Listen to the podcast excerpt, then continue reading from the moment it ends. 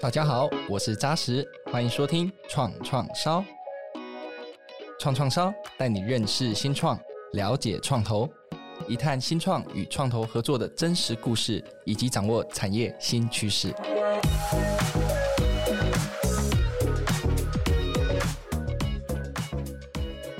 创业家所追求的企业成功，以前可能是单纯追求财务报酬极大化，但在这过程中，也许对环境、社会上产生了一定的伤害。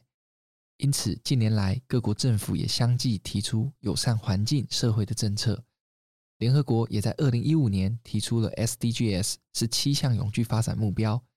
CSR、ESG 也逐渐成为社会上的显学。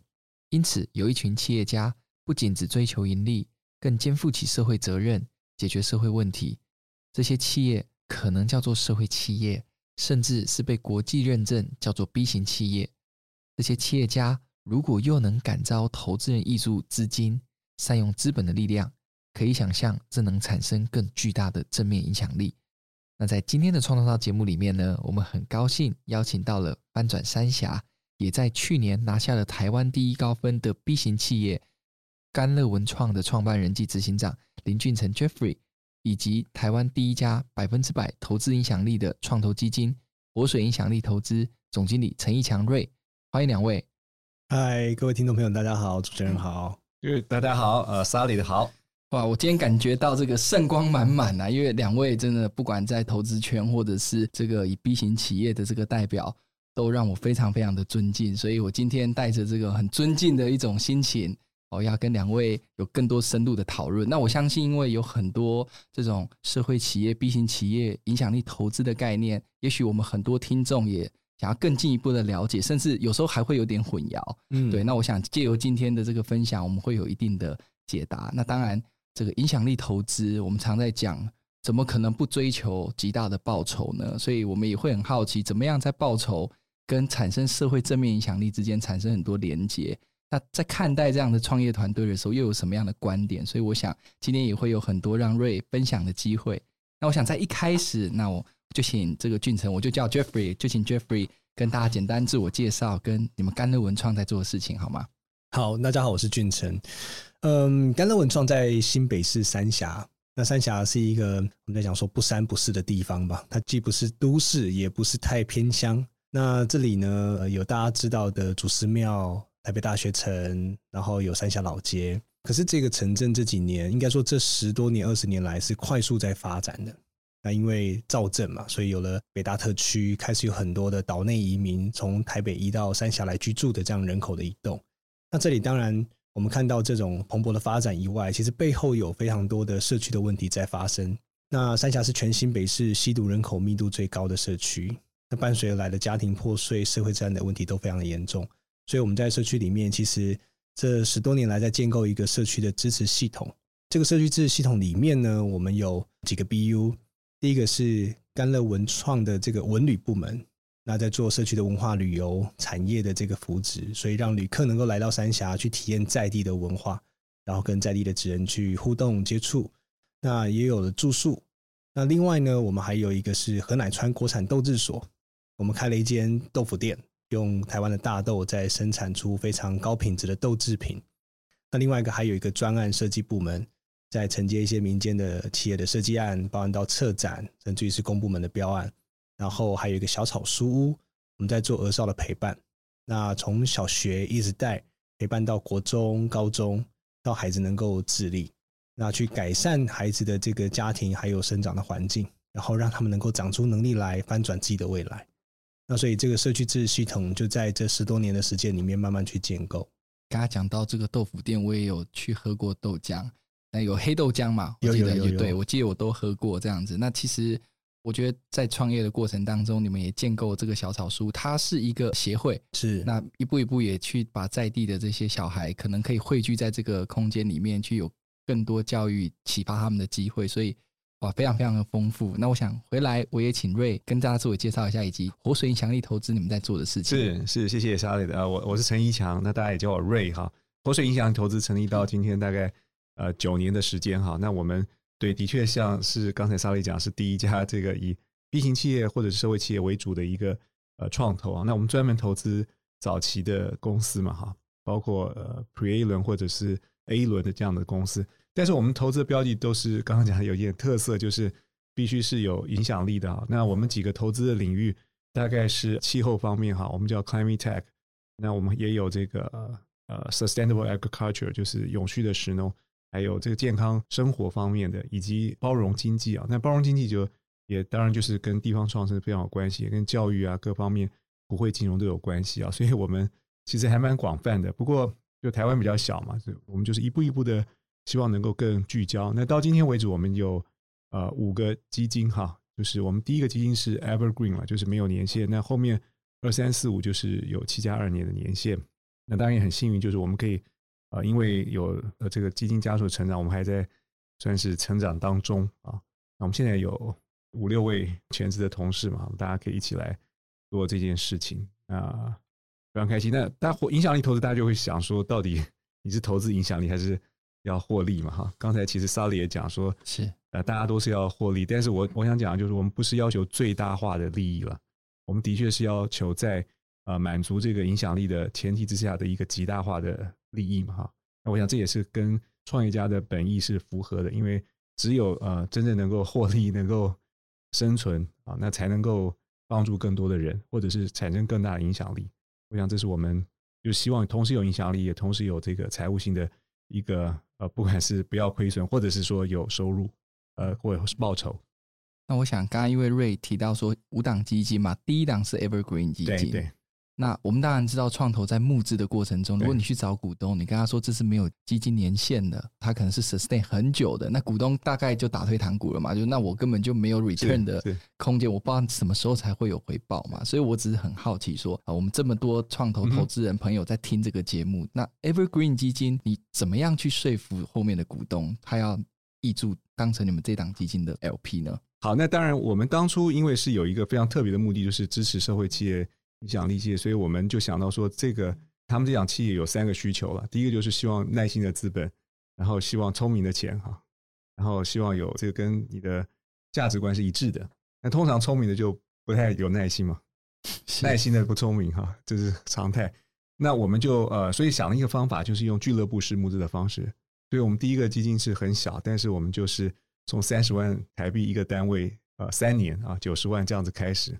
也就是说，第一年一千万，我们希望找到三十三位股东，结果来了四十三位，啊、呃，这样开始。那所以回到刚才沙利的 问题，就是因为我们就表表示说，我们这是做一个社会实验。是坦白讲，你一次给我九十万，我也不知道投不投得出去。但是我现在啊、呃，就是我们一步一步来来实验这件事情。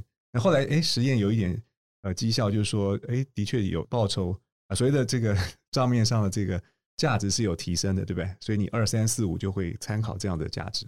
是，我想瑞也是不断的感召，好，你们作为影响力的投资基金，你也在感召这些背后出资的股东啦。那当你们聚集了这笔基金，你们才有机会投资像甘乐这样这么棒的一些公司嘛。那我想请教两位啦，因为呃，我想有一些概念，也希望透过两位专家来跟大家厘清跟分享。就是说，想请教 Jeffrey，就是说，可不可以跟大家分享一下 B 型企业、社会企业、地方创生这些概念啊？那彼此之间有没有什么相关联？那我想问瑞就是说。刚刚讲影响力投资跟他的精神嘛，可不可以再进一步深化多说一点？那我请 Jeffrey，我我先稍微讲一下社会企业啊，但如果不太对的地方，那个 Ray 可以稍微纠正我一下。没问题，没问题，没问题。就是嗯，社会企业因为应该说我们的组合有很多不同的组织形态嘛，我们大家知道就是有呃公部门、有私部门、第三部门，第三部门指的就是非营利组织。那过去这些组织其实彼此都有一些缺点。那一直没有办法找出一个更好的的一个解方，所以后来在英国，他们就推动所谓一个新形态的组织，叫社会企业。它就是有公部门治理的思维，有公共的思维嘛，然后呢，有企业的这个的经营的模式，然后同时有对于社会关怀那种非营利组织的这种社会关怀。那这种结合三种组织形态的新形态的组织，他们叫社会企业。但是这几年下来，其实在台湾推动社会企业，二零一四年到现在。那其实很令人家质疑或诟病的是说，其实那到底谁是社会企业？它并没有一个衡量的标准，是你自己说了算。所以，呃，我们过去呢也被定义说甘乐是社会企业，甚至我们也说自己是社会企业。甚至我们也在活水投资我们之前，我们在公司的组织章程里头重新去修改，把这个社会使命是埋在公司的章程里头，包含到盈余怎么分配，也都很清楚的去做这个描述。这样，但是呢，在还没有办法被公认说你到底是不是社会企业的时候，我们一直在想说，哎，那有没有更好的去去衡量说我们到底是一个什么形态的组织？那后来就开始又有国外在推动所谓的 B 型企业的认证。那 B 型企业在谈的是说，对于世界更好的一种组织，一种企业。他追求有五个不同的领域，包含到像员工的这个福利啦、公司治理啊、环境啊、社区啊等等不同的面向去做一些衡量，然后呢，去拿到这个 B 型企业的这个认证。那台湾像绿藤也拿到 B 型企业，或者像茶子堂，有很多企业其实都在追求就是对社会、对世界更好的一种企业。那我们在去年通过了 B 型企业的认证，呃，目前是全台湾最高分。那其实。社会企业跟 B 型企业到底跟地方创生有什么关联？我觉得地方创生只是回到呃，我们所锁定的是一个什么样的题目？地方创其实范畴很广，泛指跟社区活化、跟地方有关的事情都可以叫地方创生。因为一个社区里面来看，可能透过农业，它也可以是地方创生的一种手段。那有人是透过比如说做长照啊，让地方的老人有更好的照顾。那有人透过教育，那有人透过这种艺术策展。它都可以是地方创生的一种可能，所以地方创生，我觉得只是在社会企业或 B 型企业里面的其中的一个选择的题目这样子。那我就想补充，就是说，就讲社会企业其实是一个精神了哈，因为并没有一个法定的架构嘛哈，也没有一个一个像韩国是有一个社会企业法哈，那搞到那个程度，可能有很多人也不太开心啊，因为是政府来做认证的工作嘛。那我觉得台湾就是蛮草根性的，我们就是觉得说，呃，任何一个创业家，他如果初心是希望。不是只有赚钱这个目的哈，那是他可能是改变某些一些环境啊、社会啊，或者有更大的目标啊。我觉得这些都是有社会企业精神的。那当然，当我们讲社会企业就会太空泛了，所以有一个 B 型企业认证是蛮好的，就是让这个企业知道说怎么样做好一个企业公民啊，从 ESG 的角度各方面都是一个好的公司啊。那我觉得这是有帮助这家公司呃更能够把它的使命可以呃维持住的一个认证。所以我们都非常的呃鼓励。那这也回到说，其实社会企业就是一个光谱了。可能有一些 NPO 它是呃有收入的，但是可能一半还是靠捐款嘛，对不对？是。那这个也是蛮有社会企业精神，因为它至少有一半愿意去用这个自给自足的方式。那随着光谱扩大，就到中小企业啊等等的。所以我我们当然很乐见说，更多的中小企业他发现说他自己应该更有使命感，然后他转向这个 B 型企业啊，是一一个很好的一个开始。那刚刚问 Ray 说，关于影响力投资有没有再进一步要再多分享？是是，影响力投资真的就是一个一样，就是一个光谱啊。就为什么讲光谱？就是说今天讲说捐赠，完全捐赠，完全是慈善啊，也也是有影响力投资。为什么？因为就跟以前的捐赠，就是呃捐了以后就没有看到了，就忘掉了，就完全不一样。现在的呃这个捐赠就好像创投一样，他就说我我想知道这个捐了以后，这个影响力发生在什么地方啊？呃，怎么样去评估它？怎么样衡量它？怎么管理它？那这个也是很有呃影响力投资精神的。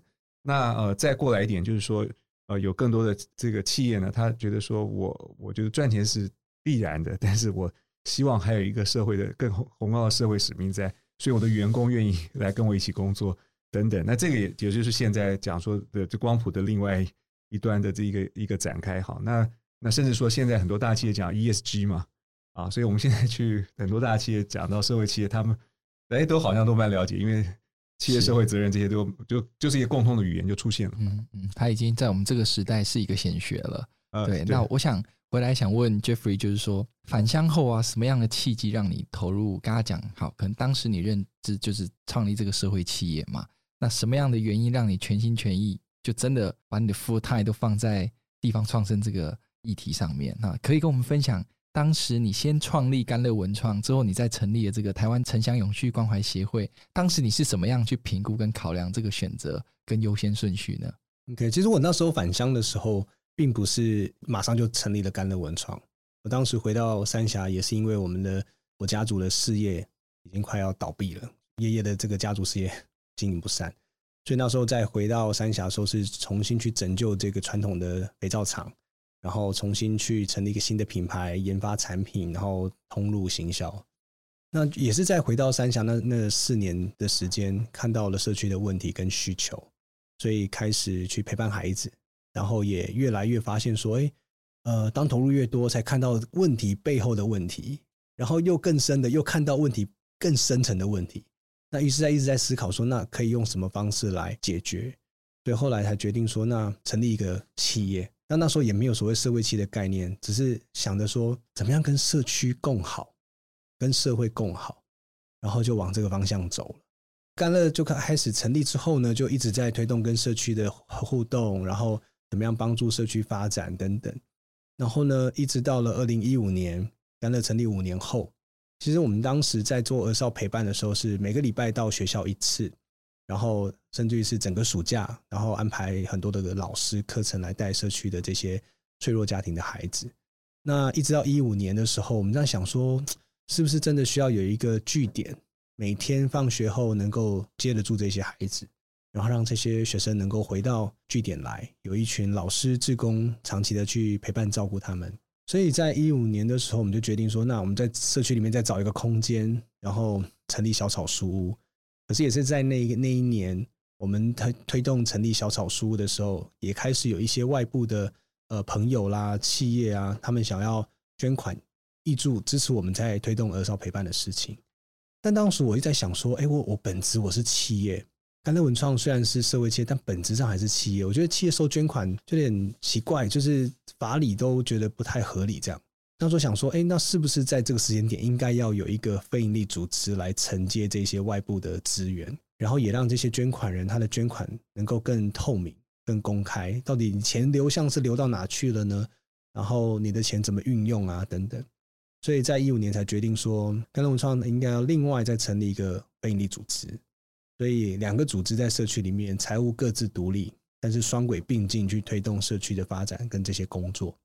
所以是在一五年的时候才决定，嗯，应该是要有一个这样的组织。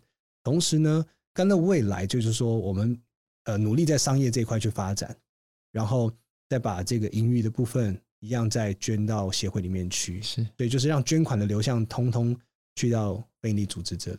了解这个整个脉络的过程，听了也觉得，嗯，有时候也不是说我一心一意一回来就马上要做一具有社会情怀、社会使命感的事。有时候是你蹲在那个地方，你做了做，你发现说这个地方真的所需要的，我们说由下面而上，就产生了甘乐文创这个创业，后面成立了小草书屋，再到成立这个协会，非常非常完整的一个分享。那我回来，我们大家也很好奇，瑞哈，就是说。到底什么样的缘分让你接触到这个影响力投资这块领域？你的整个历程是，你觉得是什么样的契机？什么样人生重要的时间点跟关键的事件，让你投入到这块领域？那你现在呢？有两个身份嘛？一个是我们说今天邀请你影响力投资的这个基金的这个总经理嘛。另外呢，你自己也是这个影响力投资协会啊，在这里面你也扮演重要的角色。那可不可以跟大家分享这两个不同的单位？他们各自想要扮演的角色，跟想达到什么样的目标呢？对，我觉得我想要台湾的社会创新或领域啊，能够真正的呃成长呢，就需要一个好的生态系统。那生态系统就是你可以想象，就是需求跟供给嘛，有好的需求哈，就是需求方是谁呢？就是社会企业啊、影响力企业这些。那供给方谁？就是这些投资人嘛。那这个东西要怎么样串起来？那其实分成三个阶段。第一阶段，大家如果听过弱水国际的话，张明正、王华先生开始的时候，二零零七年。呃，我就参加了哈，到二零大概一一年左右，其实就是一个非常草根性的，就是大家一起来创业吧。那也不知道社会企业是呃到底是怎么样，那创创看才知道嘛。那后来到了二零一四年，这个政府呃，我想记得是冯燕政委那时候提到说，哎，我们是不是呃定为这个台湾的社会企业元年？那那时候就这个名词就正式的刻印在更多的人心里面了。那这个阶段等于说是扩大一个阶段。那到了唐凤政委。再升级升华一下，就是变成社会创新。那也就是说，不是说只是一个一定要企业，对不对？一定要有一个组织，但你可能是一个企业的专案，也可以是一个社会创新，然后各式各样的，也开了我们很多的这个眼界了。就是很多的更创新的东西进来。那到我想到二零二零年，发现说，哎，这么多好的这些企业或者创新都需要资金嘛，对不对？那供给面必须做好，所以也是在二零二零年，我们就有机会成立这个。影响力投资协会，那当然更早，二零一四年我们就开始做这个实验了啊，所以那时间是蛮长的啊，所以这是一个旅程啊。但是你可以看到，从需求面一直到供给面，那我们现在慢慢的有因为 ESG 的关系，因为 SDGs 的关系，更多人来投入这个领域。那我相信，呃，只要是有足够的资源，一定会引发更多的人投入这个领域。所以这这整个是一个生态性的建构。刚刚讲这个协会跟你们的影响力投资基金之间的关系，可不可以再多说明一下？那纯粹是个人了，就是我们虽然是叫做呃实际的 practitioner 嘛，哈，就实际在做的人。所以，在二零一四年做了六年以后，发现说，哎，怎么好像还是只有活水或者弱水在还在，只有少数人在更了解、在探索这一块领域。我们觉得应该成立一个协会，大家一起来探索，尤其是把更多的这些有资源、有资金啊的这些。呃，金融机构也好，投资机构啊，或者创投工会，对不对？这是我们下次一定要去拜访，就是我们怎么样让大家更了解说，哦，这个所有所有的投资都可以把影响力投资作为它的一部分。回来要问 Jeffrey，就是说，其实甘乐算是少数规模比较大而且多元的社会企业。你刚才也分享很多，那服务领域涵盖也非常非常多面向。你一开始有分享到，那好奇就是说，在整个过程当中，在管理面、执行面。面对这么多面向的事情，那你觉得遇到最困难的部分会是哪些事情？那怎么样去克服这些困难呢？我觉得，因为甘乐的这个社区的支持系统，确实它的领域很多，所以我觉得，嗯，过去到现在，其实遇到一个很大的难题是，呃，到底甘乐是什么？就是到底甘乐在干嘛？就是很难一简单用一句话跟大家说清楚、讲明白。所以很多人认识甘乐文创，可能有的人是只认识小草书，有人只认识何乃川，却不知道何乃川背后是甘乐文创在经营的。那有人知道说，哎，我们在社区做这个文化旅游，有人就认识我们在做杂志。对，所以我觉得一个方面就是很难用一句话跟大家沟通讲清楚我们在做什么。所以这也是我们一直试着说，嗯。跟大家讲说，其实我们就在做社区支持系统，但是我想这句话讲完之后，还是很，很抽象嘛，满脸问号。对 对，那这个是我觉得遇到比较难的地方。那我们也努力的试着说，哎，那怎么样能够在品牌跟品牌之间、跨 BU 之间，能够有更多的连接，让大家可以知道说，哦，原来何乃酸就是甘乐文创经营的这个豆制所的品牌。哦，原来甘乐的背后还有什么什么这样子。是是，对，就我觉得最难是这个，然后再来就是跨 BU 的管理，我觉得是需要不同的技能，因为做食品跟做旅游，或者是旅游跟餐饮可能又有一点不同，然后又有一块是教育，还有一块是呃社会设计，在做一些策展、在地文化转译，所以我觉得其实每一个领域的技能都不一样。那这个就真的需要不断的在过程中学习。我们最喜欢出考题了。那我也很想问瑞，就是说，如果我问你说甘乐是什么，那你会怎么分享呢？对，我说甘乐文创是什么？对，我说出考题给瑞嘛，对不对？你是投资人嘛，对不对？那就是我也很好奇，在你心中的甘乐文创对你来讲的答案是什么？甘乐文创，呃。爱乡爱土哈，爱地球 的表率。呃，我我我更从这个人的角度了，就是说，我我觉得今天在投资，也许我不知道其他投资怎么看，但是我们这个影响力投资，其实投资是这个团队，这个创办人，这个，所以有点是戴着他的眼镜去看这个世界。应该讲说，从俊成的这个眼镜里面，就是我们真的看到说，台湾非常需要这样子的一个。社区支持系统，啊，不然的话，我觉得台湾的不是只有台积电嘛，不是有半导体，那很多问题都会没有被办法解决。所以我觉得好，如果要一句话，我觉得是解决这个我们真正在在地社区的问题的一个解方啊。嗯，那那俊成是一直在实验这件事情，是啊，因为不是一开始就会 这就是解药，不是这样，它是一个非常长的旅程。那我也呃相信说，因为看到俊成他们有一个非常。很棒的团队，也因为有社会企业的参与，所以把那个能量带进来啊。它不只是传统的一个 NPO，所以当这个两股力量结合的时候，它就会产生一些火花。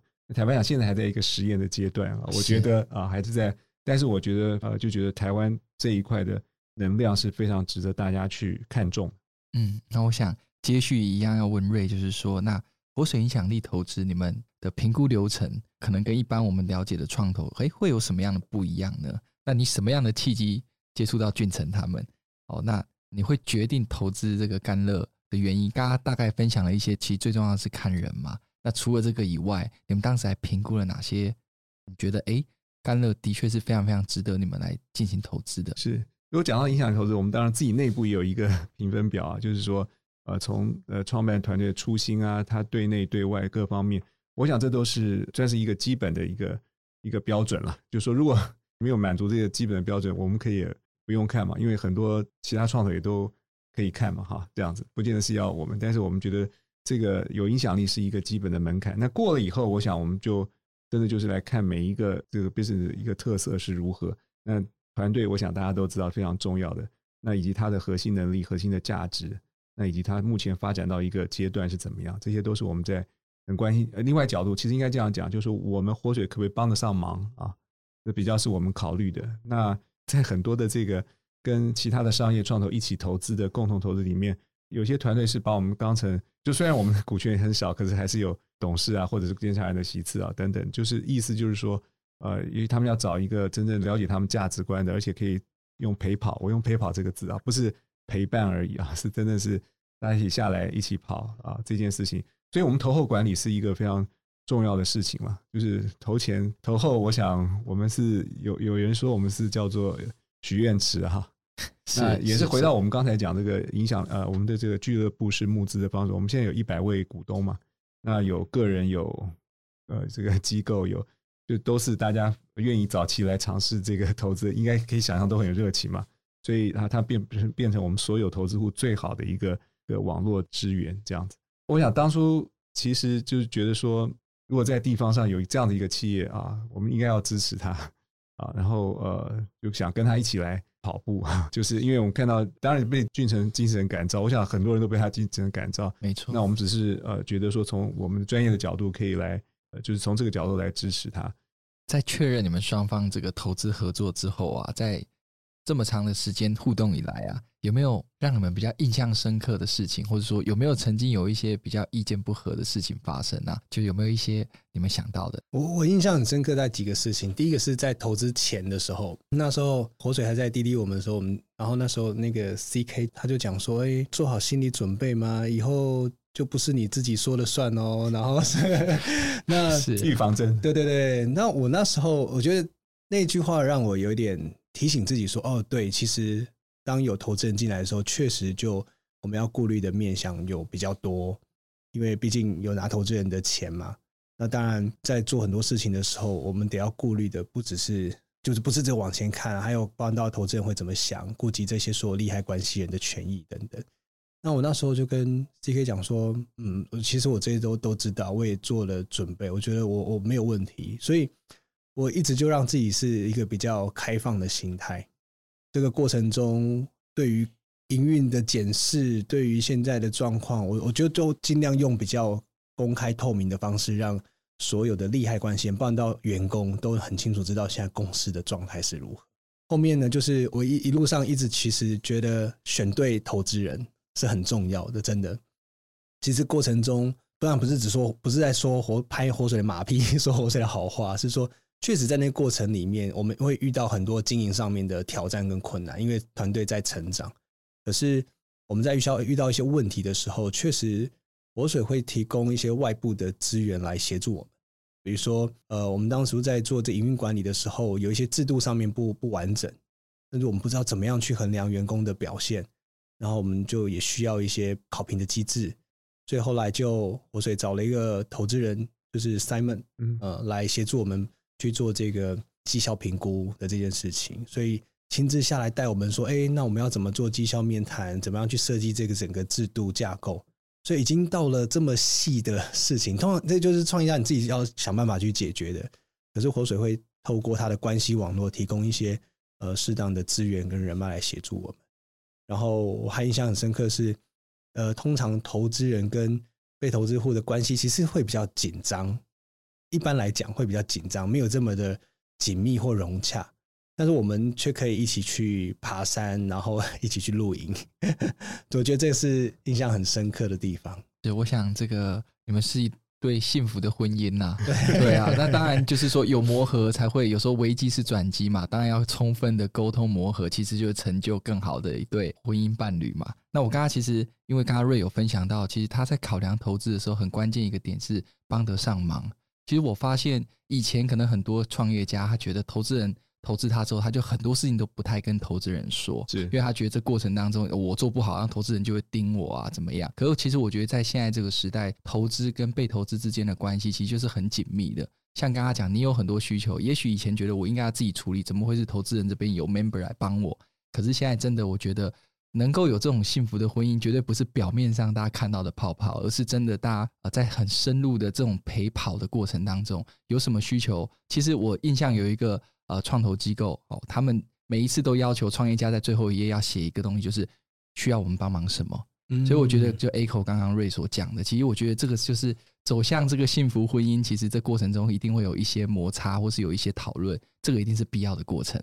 对，不然就是表面上的美好而已嘛。嗯，对啊。那我想回来问问 Ray，就是令你印象深刻的事情，或是有没有一些令你比较呃曾经有过意见不合的事情，可以跟大家分享的？先先先补充一下，我觉得那个呃信任关系还是很重要的，因为最终是大家要一起成功嘛，所以这个信任关系是非常重要。那我当然讲说，当然有会有一点，也还不是说完全不是没有没有这个一些呃讨论或争议或者。而这都是大概就在于说，大家对于呃，比如说，哎，精神要不要 focus 一点？对，他 我们就我们他就加油，我们就踩刹车，这样的。因为这个就是每一个创业家有他的不同的个性，有他的呃强强处啊，呃擅长的地方，那我们就会呃踩一点刹车啊。所以这个是我我相信，可能对他来讲是有人帮他踩刹车是好事啊。是是是 啊，举例吧。那我当然我自己最印象深刻就是我们有一次就带我们的投资人跟。我们说，哎，有有没有任何投资户要跟我们去去瓦拉米啊，花点瓦拉米去露营这样？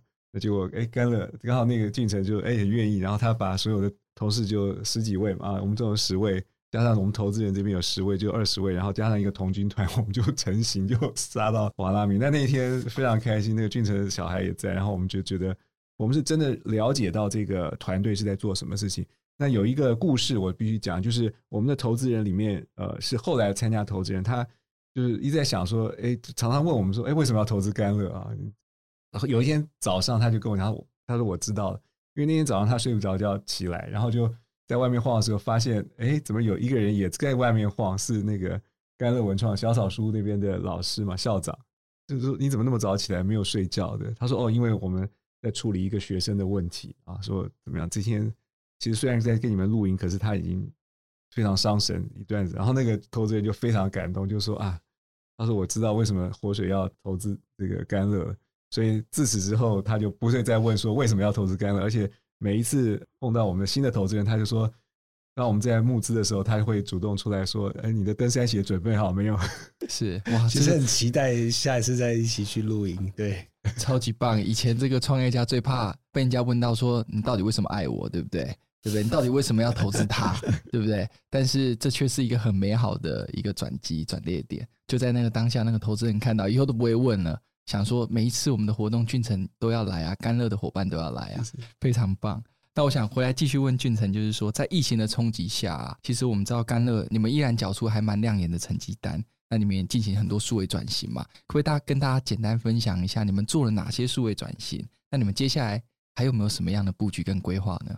其实，在疫情的两年里面，呃，我们的实体的营运其实受到很大的挑战，呃，旅客不进来，餐厅也没生意，然后豆制品这边也卖得很辛苦。那还好是在疫情前，其实我们就已经知道说，我们必须要从数位这一块去努力，所以我们在那那一段时间，疫情前我们就开始重新架设我们的官网，然后把那个就是数位的这个服务的流程能够建立得更顺畅一点，也建了自己的电商。所以那段时间就发现说，在疫情冲击的时候，哎，开始电商的营收上来，但是呢，我们其实有很多 BU 是还是要跟人接触的，比如说旅游这一块，我们不可能说那段时间就请伙伴就放无薪假或者就裁员，我们员工还是留着。可是我们在想说，那怎么样线上可以做旅游？有没有可能做这件事情？所以后来我们就开始结合，就是跨 BU 的合作，就是串联。彭乃川这边我们就做了一个 DIY 的材料包。我们把豆浆把一些材料组合起来，然后呢，专案部门的同仁呢就用线上直播的方式，然后文旅的伙伴呢就是去结合线上体验，我们就教线上手做豆腐，然后开设这种体验课程。那当时因为很多的企业就大家都居家办公嘛，那企业的 team building 也没办法做，最后呢我们就推推动这个服务之后，有一些企业就呃采购了这样的 材料。然后寄到每个员工家里面，然后大家就线上一起做这种体验。所以那时候在疫情期间，其实做了很多新的尝试，把旅游也搬到线上来做。对，所以在疫情那段时间，确实看到说还是能够有一些转机的。那接下来甘乐有什么样的规划呢？应该说接下来因为疫情也也慢慢松绑了嘛，然后边境也解封了，其实我们已经。在疫情的最后一段的时候，我们就开始在想说，那未来旅客回来的时候，我们能不能够再去加强过去没有的服务？比如说以前我们没有做住宿，呃，旅客来了可能就一个半天的活动或者一整天的参访，然后结束了离开三峡。但是我们希望让旅客能够多一点停留，所以我们后来就决定要呃经营一间民宿，所以也找了一个老房子，然后重新去活化，然后我们在。呃，去年年底也拿到了民宿的执照，在今年一月正式开始营运。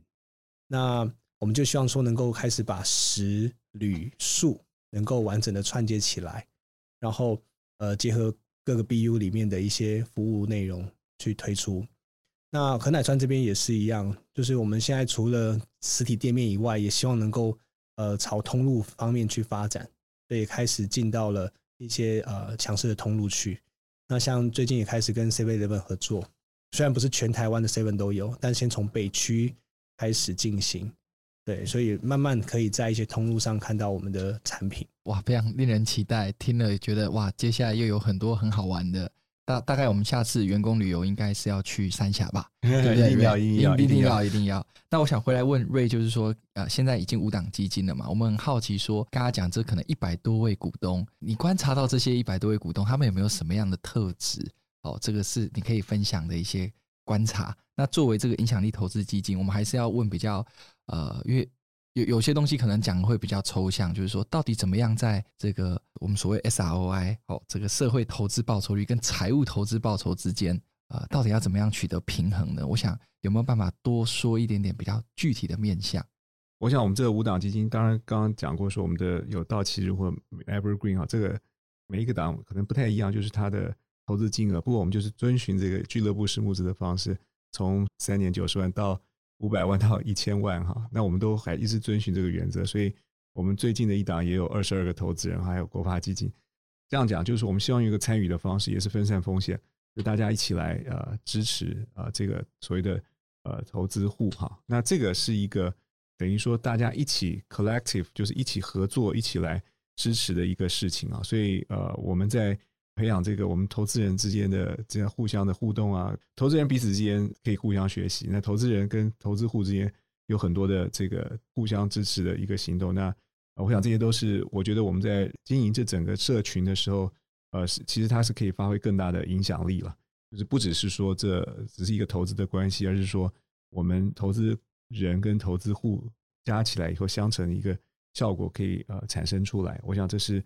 我们非常呃期待的一个事情。那 SRI 这件事情，我其实我们并没有看 SRI 啊。问题是这样的，就是要算 SRI 会很花时间嘛，所以你不可能在投资前做这件事情。那我我觉得我们更看重的是说，投资以后它是不可以扩大规模，以至于它的影响力可以放大哈。我觉得这是是关键。所以呃，与其说我们看重它现在的影响力，不如说我们更在乎说它未来的影响力。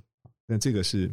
潜在的影响力是什么？这个我们是更更在乎。所以，呃，我刚刚讲到说，影响力对我们俩就是一个门槛，就是当我们觉得说，哎，你过了这个门槛以后，那我们就真正来看你的运营模式是不是可以扩大放大这样子。我想投资都是组合嘛，哈。那我们其实百分之七十都是可以放大的，百分之三十是觉得，哎，好像比较难放大，但是可是可以自给自足，而且产生很大的影响力的。那我们就是做这样的一个呃投资组合，以至于我们的。呃，投资人很了解说，呃，这中间的一个呃数学的关系，嗯嗯、那以至于呃，我们可以让这个整个基金是可以有正向的这个报酬的。我好奇说，这个基金最后要决策投资的这个过程当中，比如说刚刚讲的这二十二个股东的最最新的这档基金，对，那这个决策是可能主要还是 GP 团队，比如说 Ray，你们是 GP 团队，所以你们来决定要投这些影响力企业，还是说，当然通常呢还是会回到这个原始股东有一个呃原本的股东有最后一个投审会嘛？好奇说这个决策机制是是是是好问题，就是前面四个基金我们都是用有股份有限公司嘛。那最后这个五号基金是用有限合伙嘛？就真正的 GPLP 的架构，但是 GPLP 架构就很清楚了，是就是每个人一票。呃，GPLP 其实就是其实就是按 GP 做决定嘛，嗯，啊，就 GP 就是活水这样。嗯，但是我们非常重看重参与，所以我们也设置了一些可能一般 GPLP 关系中间没有的一些委员会啊，比如投前委员会和投后的委员会，让。这些二十二位里面的其中一些代表能够来参加，但这只是提供一些咨询的性质，并不是决定的性质。有限合伙还是在于 GP 这样。呃，但是以前在股份有限公司就是有董事会啊什么，那我们就也是 follow 这样子的一个结构呃治理嘛哈。我们必须除了我们自己的投审会以外，比较大一点的案子，我们都会请这董董事会来做一个最后的决定啊。所以随着时间的，我们好像也。迈入一个比较像是更像创投的创投。了解。那我想最后啊，想请俊成跟大家，就是如果对于一些想投入社会企业、社会创新企业的这些创业家，以老大哥的身份，会给他们一些什么样的建议呢？那想要寻求资金的这些社会企业创业家，瑞，你又会给他们什么建议呢？嗯，其实我觉得一般企业的营运要把这个财务报酬这件事情要，等于说要把公司经营好，已经非常非常不容易。那社会企业同时又要兼顾的社会使命的的这件事情，所以我觉得会更难。就是要投入社会企业或者是像这种 B 型企业，相对会我觉得会有更难一点。那我我会建议就是说，我我真的觉得它是一个很好的选择。就是你会发现说，哦，你的创业不只是盲目的在追求财报。而是你还可以创造企业的价值，甚至是员工在你企业里头也可以找到他自己工作的价值跟意义。我觉得这件事情已经很棒，但是呢，就是怎么样去衡量在这两者之间要如何取得一个平衡？而且，呃，社会影响力这件事情，它其实是很非常漫长的一条路。对，所以我会建议就是说，要更清楚知道说自己的营运的模式是什么。我认为这件事情会是成功或失败的一个其中一个关键。那这也是我们在地方创生里面长期看到很多的地方创生团队，他其实现在遇到的最大的问题是他没有一个很稳健的商业营运模式，还必须要透过企业的外部资源，或者是说透过政府的补助才能够维持生计。所以会建议就是说，在商业营运这一块的的 business model 还是要确认清楚。但我觉得它是一个很好的选择，你可以找到自己很重要的生命价值跟意义，感受到俊成满满的生命价值跟意义了。Ray，是我我想就是讲到社会创业家，当然是一个这个名词啊，就是这个 social entrepreneur。就如果说您是一位这个希望用商业模式来改变世界、商业模式来解决社会问题或减轻社会问题的或环境问题的一个这样子的一个创业家的话，我真的是鼓励您，就是说要你自己一定是一个值得信任的人啊。我刚刚一直强调信任，因为 这个信任不是说只是对你的股东负责，你还要对你的员工，还要对你的环境跟这个社会社区都要去做负责任的事情。那这个其实就也是关系到非常多的营运啊，因为你对数字就要负责，对不对？你就要不能够说不看数字了，对不对？因为看数字才是，不然你就可能就不需要用经营一个事业啊，经营一个企业来做。所以这些就延伸到说你，你你对呃数字对。营运对呃对所有的人是不是可以有责任感啊？有创造一个信任的关系啊？那所以我我想我们都是在努力的去创造这样信任关系，以至于呃这个信任圈扩大的时候的影响力自然会扩大，也会有感召力。我想今天再次非常非常感谢甘乐的俊成跟这个活水的 Ray 到我们的节目上分享。那我想还是一一样感受到满满的圣光了。那也是抱持着 respect 的这种心情啊，持续非常期待未来甘乐更多的精彩表现，还有瑞这边可以投出更多具有社会正面影响力的这些公司。再次感谢所有发烧友的收听，我们下集再见，拜拜，谢谢大家，谢谢 Solid，非常感谢。